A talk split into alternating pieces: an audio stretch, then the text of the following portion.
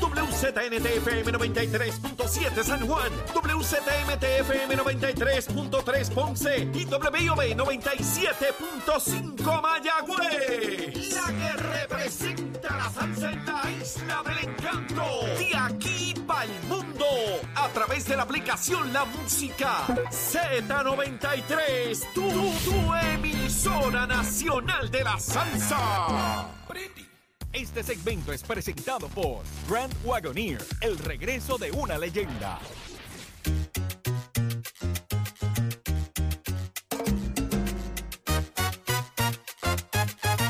de elemento, aparte del tema del impuesto Ya al sol y otros puntos muy importantes. Análisis de tus mañanas de lo que ocurre en y fuera de Puerto Rico comienza aquí en Nación Z.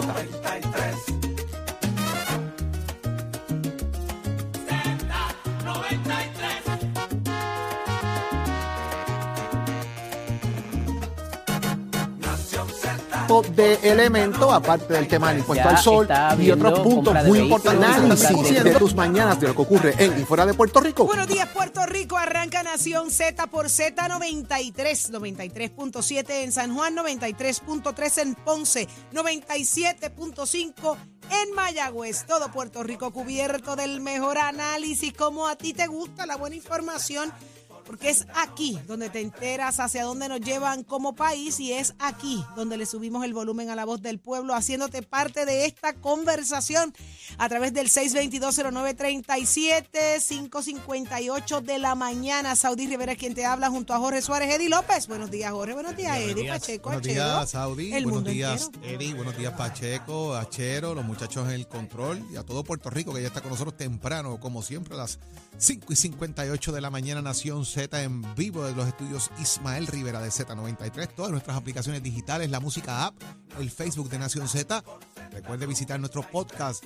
Búsquelo ahí, mire, eso es gratis. Usted lo ve ahí, escucha y es partícipe de nuestro análisis y del contenido que preparamos diariamente mucho cariño para todos ustedes en las discusiones, en los eventos, en el análisis, en las noticias, entrevistas, comentarios, todo lo que hacemos aquí en Nación Z, en donde explicamos las cosas como son. Después otros pues las comentan. Eddie, buenos días. Buenos días, Jorge. Buenos días, Saudi. Buenos días a todos los amigos que nos sintonizan esta nueva mañana de jueves, jueves 11 de mayo del 2023. Muchas informaciones, muchas noticias, pero sobre todo el análisis que han hecho tanto su favorito. Hágase parte de nuestra conversación al 6220937, 6220937. También a través del Facebook Live. Dele like y share para que le lleguen las notificaciones. Y si se perdió alguno de nuestros segmentos, vaya al app La Música, a la sección de podcast, y ahí puede encontrar todo lo que ha acontecido aquí desde los estudios Ismael Rivera en la emisora nacional de la salsa, que hoy Saudí.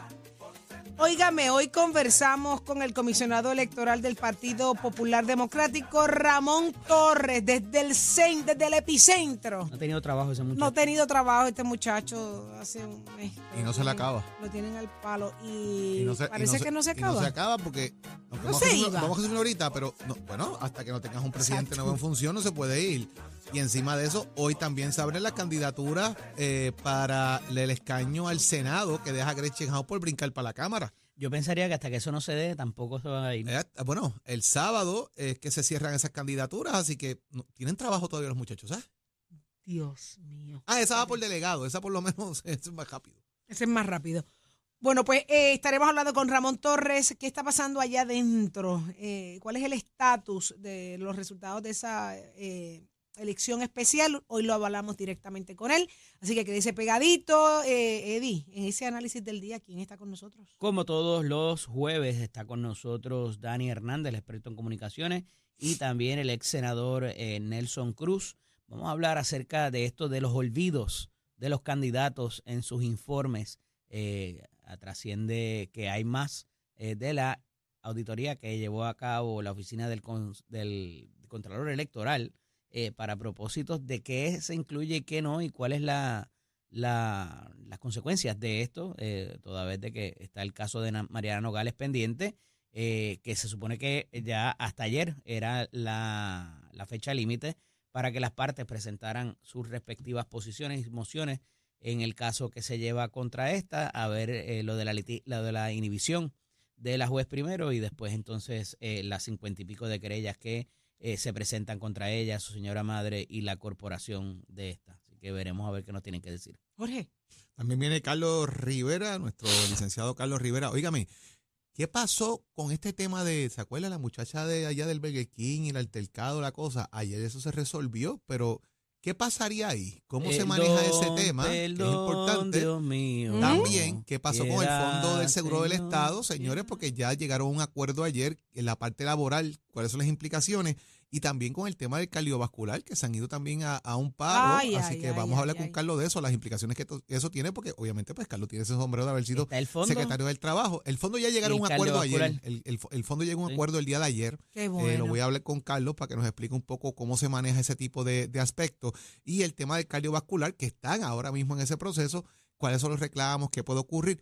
Y obviamente lo, de- Burger porque el tema de la decisión que se tomó con la muchacha, pero también qué pasa ahora con el que fue la víctima en el caso, ¿verdad? Del empleado. Y me gustaría ver cómo se manejan todos estos temas, así que estaremos hablando eso con Carlos. Y obviamente abrimos nuestras líneas telefónicas a través del 622-0937. Anótalo por ahí para que más adelante te hagas parte de esta conversación en Nación Z que apenas comienza. Pero, ¿qué está pasando?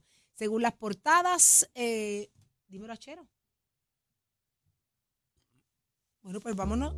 Precision Health Centers te presenta la portada de Nación Z. En Precision Health Center le cuidamos de la cabeza a los pies. Informe de sobre los resultados de la elección especial para la presidencia del Partido Popular Democrático. Ayer esto estuvo intenso. Hoy, ¿cómo amanecemos con este asunto, Jorge Eddy? Bueno, se han contado eh, el distrito de San Juan, Bayamón, Arecibo, Mayagüez, Ponce y Guayama. Llegaron hasta el municipio de Calley, según tengo entendido el día de ayer. La información que tengo de los informes de la comisión, en lo que se representa el tercer recuento, es que del, del distrito de San Juan solamente falta aguas buenas, y voy a explicar el por qué ahora. De Bayamón se contó todo, de Arecibo se contó todo, del distrito de Mayagüez faltan dos colegios, del distrito de Ponce está completamente listo y del distrito de Guayama faltan dos colegios. Esto eh, coloca en este momento a Luis Javier Hernández 19.005 votos y Jesús Manuel 18.500 votos, Carmen Maldonado 4.081 eh, para un total de 41.639. Está faltando el distrito de Humacao completo y el distrito de Carolina completo, que eso debe ocurrir el día de hoy, más lo que es Aguas Buenas, eh, y ya mañana, Saudi, deberían contar lo que son los añadidos a mano, que es importante porque los añadidos a mano el día del, del evento fueron 850 y pico. Eso pudo llegar hasta más de mil cuando se abrieron los nueve colegios que faltaban. Eh, y obviamente ya se sacaron lo que son los votos que no cuentan. Me refiero a las personas que no tienen derecho a votar, que votaron, ¿verdad? ¿Te acuerdas que expliqué ese discernimiento de esa papeleta? Ya eso pasó. Hay que ver ahora en cuánto finalmente queda ese número. Si regresa más o menos al número original o si son más o lo que fuera, eso se lo podemos preguntar a Ramón Torres eh, más adelante. ¿Por qué el distrito de San Juan falta aguas buenas? Y cuando el distrito de San Juan, es que el distrito senatorial de San Juan son los cinco precintos de San Juan, un pedazo de Guainabo y Aguas Buenas. Porque se cuenta por número de precinto. Y Aguas Buenas eh, está en los números de los ochenta y pico en cuanto a precinto. Eh, es 79, 80 por ahí más o menos, porque Caguas 81, 82, así que debe estar por ahí Aguas Buenas más o menos, así que Aguas Buenas debe contarse hoy como parte de los precintos, se cuenta en orden, 1, 2, 3, 4, 5, ¿verdad? Para que los amigos que nos escuchan sepan por qué eh, eh, faltaría Aguas Buenas. En cuanto a los dos que faltan de Mayagüez, es que se arrestaron dos maletines, en este caso, en el municipio de Aguada me parece que fue uno, en San Sebastián fue otro, y en Villalba, en cuanto a Guayama, también se arrestaron maletines. ¿A qué se debe eso? Pues mire, porque hay votos ahí que se añadieron en la, no fueron al colegio añadido a mano y elementos que no es que estén mal, se van a contar los votos, es que tienen que repasarlos nuevamente para estar seguros de que no hay un error. En cuanto a lo que eso significa, tanto en Aguada, San Sebastián y, Villalba, ahorita pues le preguntaremos al comisionado electoral que nos dé un poco más de detalles sobre esos maletines que están arrestados y ustedes tengan esa información de primera mano. Así que hasta ahora eh, ese es el saldo de lo que está ocurriendo en el recuento de la presidencia del Partido Popular Democrático. Mira, eh, ayer pues conocimos en la tarde de que la ventaja que ostentaba el representante Jesús Manuel Ortiz, pues cambió, ¿verdad? Eh, por, un, por un limitado eh, margen. Y eso pues abrió una especulación distinta, entró nuevamente el asunto que ayer hablábamos acerca de la participación del contratista Hugo Cruz eh, y cuánta, verdaderamente, cuánta, no, no, cuánta participación pudiera tener, porque sabemos eh, que desde un principio no estaba cerca de, del floor, ¿verdad? Donde se estaba contando, pero de cuánta información sensitiva, era lo que tú decías ayer, y lo recoge un titular ayer en Noticel Saudí, a esos efectos, y si esto va a tener algún tipo de trascendencia en términos de que alguien pueda cuestionar los trabajos que se han llevado a cabo en la comisión en estos días por razón de que esta persona esté o no esté allí. Así que eso eh, hay que dejarlo claro porque pudiera ser la ficha que alguna de las campañas pudiera levantar en algún momento. Eh, de nuevo, no por la intervención con la papeleta viva o con el conteo de la misma. Eh, la realidad es que se ha llevado el proceso sin ningún tipo de impugnación. Es una papeleta sencilla de tres candidatos. hay unos maletines arrestados eh, lo que se llama, que hay que mirarlos con mayor eh, definición. Eso puede significar un cúmulo de cosas, eh, ¿verdad? Bastante amplio de por qué se está haciendo eso. el asunto donde yo veo que pudiera quizás variar o, ponerse la cosa más álgida es cuando se, y no álgida de, controversia, sino que pudiera incidir en la tendencia quizás o en los números que estamos viendo en esa papeleta añadida a mano, eh, porque no se sabe, no hay manera de hacer informe preliminar ni nada de lo que ocurra ahí. Ya se debe saber, eso sí, eh, y aquí es que entran los estadísticos verdaderamente. El saber de qué precintos venían esas papeletas sin tan siquiera abrir el sobre, ya eso eh, pudiera dar, pudiera dar, ¿verdad? Esto no, no es una ciencia cierta. saber de quién, a quién le corresponde o quién prevalece en ese voto añadido a mano eh, y es lo que pudiera hacer la diferencia de lo que vimos el primer día o de lo que vimos ayer. Eh, no creo que le quede mucho tiempo eh, para propósitos de llevar a cabo el, proceso que está allí ante la comisión. Se habla del día de mañana para poder hacer la, la oficialización de los resultados. Yo pienso que pudiera ya completarse en la tarde de hoy, quizás en la noche, para propósitos de las certificaciones que hay que preparar y todo lo demás, porque lo que queda es muy poco. Eh, para hacer el proceso de recuento.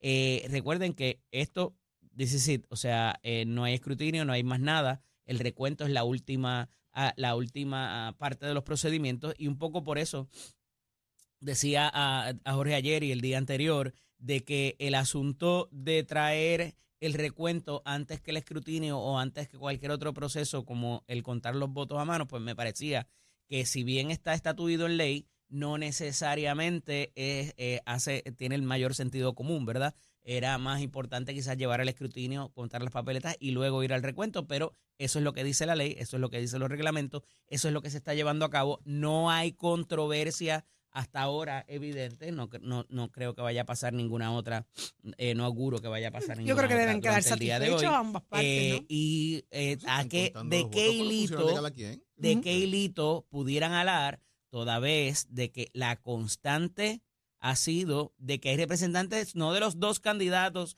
que están contendiendo, de los tres candidatos. Hay representación ahí, hay son populares eh, y no creo que pueda levantarse ningún tipo eh, de irregularidad para propósitos de impugnar ese resultado. Por lo menos hasta ahora.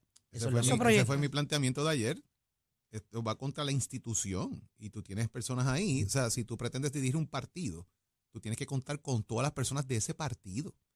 Y entonces, cuando te pones en este breakdown, eh, de alguna manera, pues vas contra las personas que necesitas al final. Pero no estás exento. Déjala, déjala tranquila. no, estás exento. Los mismos tuyos te acaban. No me cuques. Mira, yo me voy. No me voy para casa. yo me voy, yo me voy, yo me voy, yo me voy. Lo único que te estoy diciendo hoy. Yo te entiendo, es que no ha habido, es que no ha habido ni un señalamiento, de incluso ni del propio Luis Javier. Ha dicho que todo ha transcurrido bien. Bello, ayer. Pero claro, porque, porque se dio cuenta de alguna manera que necesita la gente. Eddie, Eddie, yo no tengo fuerza para pelear. Es sencillo. O le dame un abrazo. Dame un abrazo y no. Mira, es, es Ah. importante el tema de, de cómo van a llegar los... Lo, es importante el, el tema de mañana el añadido a mano. Eso a es lo que mano- se supone ocurra mañana. El añadido a mano, los que conocen de esto, eh, Eso debe ser hoy, ¿verdad? no, no, mañana lo acaban. Eh, los que conocen de este tema, por ejemplo, el licenciado y excomisionado electoral Héctor Luis Acevedo, una persona que conoce muchísimo estos temas, eh, personas que también han estado liderando esto dentro del Partido No Progresista, que conocen estos temas electorales, eh, han hecho comentarios precisamente de que el comportamiento usual, y digo usual porque todo puede cambiar, ¿verdad? Es que como se comportó el municipio, debe comportarse ese voto añadido a mano. Si lo ganó Jesús Manuel, ese voto añadido a mano debería favorecer a Jesús Manuel. Si lo ganó Luis Javier, debería favorecer a Luis Javier. Si lo ganó Carmen, debería favorecer a Carmen. ¿Qué va a pasar? Pues lo sabremos mañana, ¿verdad? ¿Y quién hace ese trabajo? Los funcionarios de colegio que están allí, de los tres representantes. No, no, no. ¿Quién analiza esos resultados después de que los funcionarios lo obtienen? ¿Quién analiza eso?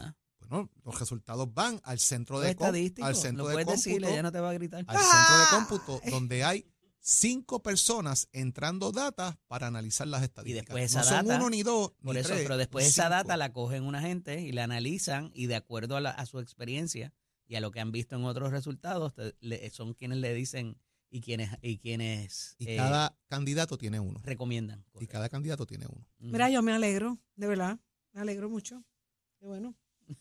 Mira que son 500 los que ya contrató Genera.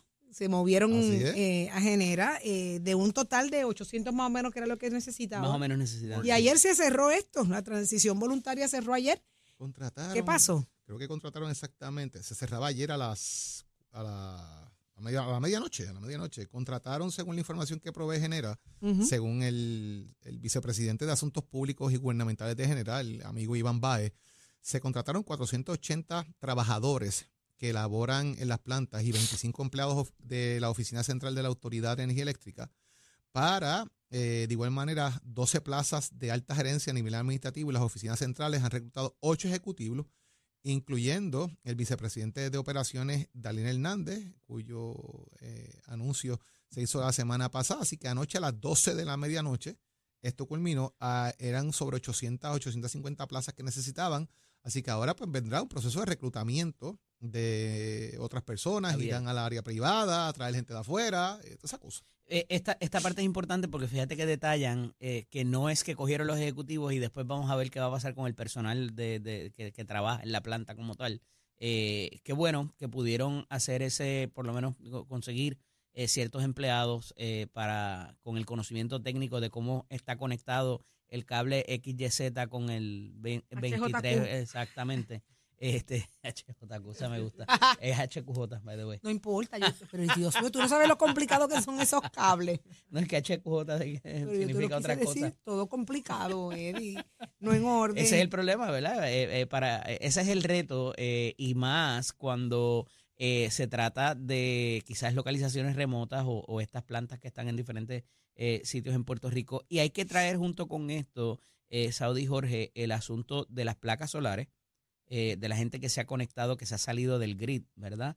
Eh, y que están funcionando con medición neta. Y hay que traerlo también dentro del marco de lo que es el, el, el, el, el caso que se está viendo eh, en el tribunal para la quiebra que está a punto de, solicitarse la desestimación y eso sería un peligro grandísimo, no solamente para el costo de los que nos quedamos en el grid, sino para también lo que, eh, o sea, la tarifa, eh, quiero decir, sino también eh, qué pudiera pasar con el futuro de la energía en Puerto Rico, porque sepan que todos los cargos o casos que están pendientes por razón de la quiebra, todos esos bonistas que están pendientes a cobrar su acreencia, pudieran entonces, si sale el marco de quiebra, de la- las protecciones que hay dentro de la ley de quiebra, le guste a usted o no eh, lo que es promesa, pudieran acceder al tribunal y entrar en otro proceso distinto al de la quiebra, inclusive arrestar las cuentas por embargo, eh, y eso, ¿verdad? Lo hemos hablado en el, eh, al- al- bajo, el, bajo la lupa de lo que es la quiebra de Puerto Rico, ¿verdad? los bonos de obligación general, Pero aquí, que tiene que ver con el costo de, de generar la energía y de transmitirla, afectaría a medio mundo y de nuevo, no solamente en lo que es el costo de la tarifa eléctrica, sino para propósitos de todo el andamiaje que tenemos puesto en vigor, sea Genera, sea Luma, sea lo que sea, porque complicaría bastante eh, lo que son los activos de lo que quede de la Autoridad de Energía Eléctrica o de estas dos compañías. Esperemos que eso no pase y que sea el llamado del lobo, pero complicaría sumamente el, el marco legal de todo lo que se ha tratado de adelantar por estos últimos años y que no se ha conseguido por eh, la reticencia y la, y la inamovilidad de muchas de las personas que están sentados a la mesa negociando la quiebra. Si la Junta de se desestima la quiebra, esto significa que hay que pagar 9 mil millones de pesos que no tenemos. De cantazo. Hay que, entonces, ¿De eso cantazo? eh, de cantazo. Eso significa que a usted que me está escuchando, si usted está en el carro, agarre el guía con las dos manos. Si usted está en su casa, apriete bien la taza de café y no se le vaya a caer. Esto significa que nos van a subir 10 chavitos, señores, en la factura eh, de energía eléctrica de cantazo. Esto sería en el servicio eh, eléctrico que usted recibe en la tarifa por cada uno de esos gastitos que usted tiene, bien chavi- 10 Ujú. chavitos más en la factura suya, ¿sabes? Por, por lo que esté ahí consumiendo, para que, para que nos pongamos en salsa. Ay, Jesucristo. Mira, eh, Dije eso, lo mínimo. oye, Saudi, dije eso y el pelo empezó a alisarse. ¿Viste? Me estiró, se me estiraron, me cayeron los De guisos. cantazo. Me cayeron los Los guisos. guisos se te cayeron, tampoco te dije que ven 10 chavos más de aumento. Vamos a cambiar el Eso tema, es lo por mínimo favor. que va a pasar. O sea, de nuevo, si, si, eh, lo- si esta gente acceden al tribunal y le dijeron, se acabó la quiebra, dame lo que me debe, o sea, eh, te, te trancan la operación eh, el mismo día y, y Y no van tenemos a ir los a- nueve a- No, mil pero, a millones. pueden volver a radicar la quiebra. Eso no está exento de que pase. Sí, pero en lo que entonces vuelve y se van a ir al tribunal y van a, y van a formar la- el play allí y van a pedir sus chavos. Mira, no tenemos pone en 9 una mil millones en algún lugar. Mira, a ver. No tenemos por ahí. Fíjate, yo. Una no- cajita no- por ahí. no Bueno, acuérdate que los recaudos están disparados y que hay unos chavitos ahí que tiene Paquito allá en, en el Departamento de Hacienda que pudieran exigirlo, aunque no tiene que ver con la autoridad como tal, la autoridad tiene su propia eh, personalidad jurídica fuera de lo que es las cuentas del gobierno, pero es una posición bien, bien, bien complicada eh, legalmente eh, y, y cómo eso quizás hasta pudiera causar de que las compañías que están en la transmisión y distribución y la generación de energía, decir, hey, eso pasó, yo me voy, dame mis chavos que yo me voy. Ay, Jesús. Mira, venimos más adelante a hablar del alcalde de Trujillo Alto, de la situación que está enfrentando el alcalde allá y lo que está pasando en el municipio. Ese municipio, eh, esa alcaldía está sabrosa, oye. 6220937 para que usted hable con nosotros y nos diga qué piensa de lo que allí está ocurriendo. Pero, ¿dónde está Tato Hernández? Somos deporte. ¡Tato! Vamos arriba, vamos arriba, vamos arriba. Tato, yo necesito un todos. favor tuyo, Diga mi amor. usted quiera, Yo sé, que tú no, diga. yo sé que tú no me vas a decir que no, porque tú eres un sol. Claro que no. Mira, Dígame usted. pregúntame quién ganó anoche. Santurcio Bayamón. Es No que fui al juego, fui al Tato, no- Tato juego. no sabe porque Tato, and- Tato andaba paseando su guagua nueva. ¿Qué? ¿Ah, sí? No la oigo bien. ¿No me escuchas? No te oigo, No fíjate. se te da- acuérdate que Pero- Saudi no dice cangrejero, dice cangrejo. Cangrejo, los cangrejos ganaron. Yo No, estaba no, allí, fue- yo estaba allí, yo fui Fue, testigo. fue tremendo, fue tremendo partido. Bayamón tuvo los primeros tres cuartos moviendo bien la bola, pero en el último, nena, no metían la bola ni en la boca el moro, lo cual Santurce aprovechó y se los ganaron. Y esto es así. Lo más que me gusta de la liga es que está bien competitiva. Sí, la gente cualquiera le gana a cualquiera. Manatí también ganó anoche. Y los fanáticos, los fanáticos están sabrosos. Y los fanáticos están sabrosos y me alegra mucho que Sí, está viendo bueno. muchos juegos tele- eh, este, televisivos e inclusive por stream por la serie de YouTube que están progresando y hay muchos niños que están participando en los juegos, ¿me entiendes? eso es bueno, Pues Tato, porque eso, le trae a uno los recuerdos de aquellos juegos de Sí. San Germán, de cuando estaba Morovi, Juez Correa, Mario Ay Exacto. Bonito, con Rolando Así Fraser, mismito Luis. Meléndez, o sea, esa época del baloncesto de los 80-90, tú ves esa fogosidad en la cancha y eso como se está empezando a respirar ahora otra vez. Piratas de quebradilla. Exacto. Los piratas de quebradilla. Los indios de- Los indios de Canóvana, los indios de Canóvana, los criollos de Cagua, equipo también. Fajardo cuando estaba Torres. Georgie Sí. Torres, Pues tú Georgie sabes- Torres y Edgar León.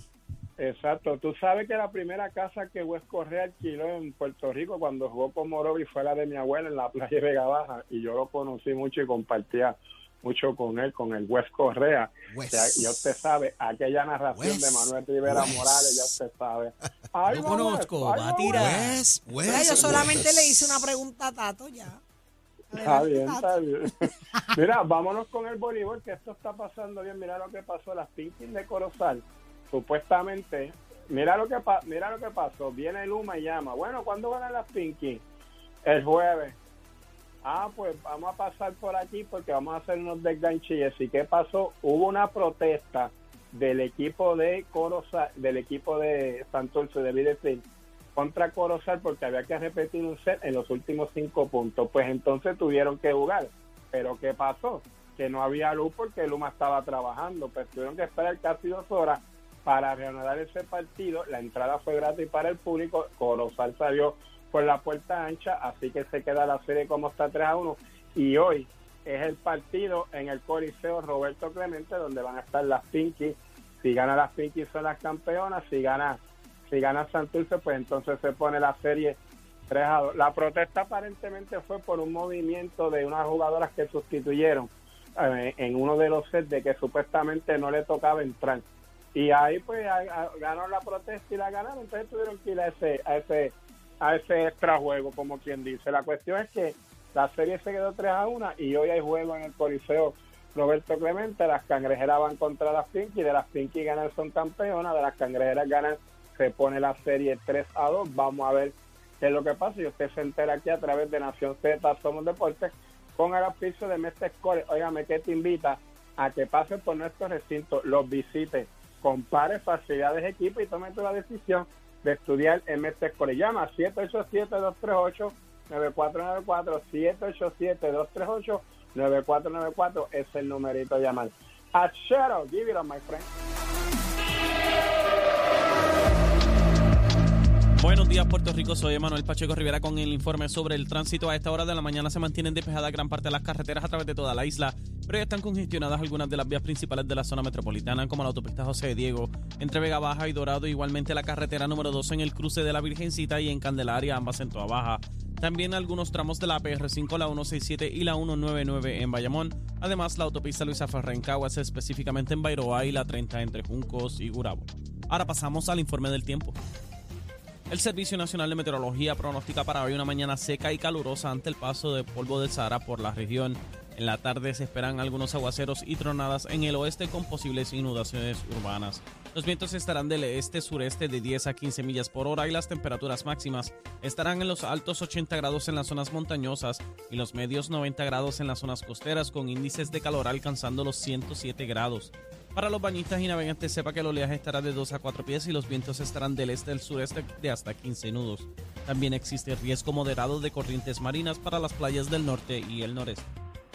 Hasta aquí el tiempo, les informó Emanuel Pacheco Rivera. Yo les espero en mi próxima intervención aquí en Nación Z, que usted sintoniza por la emisora nacional de la salsa Z93. Próximo. No te despegues de Nación Z. Próximo.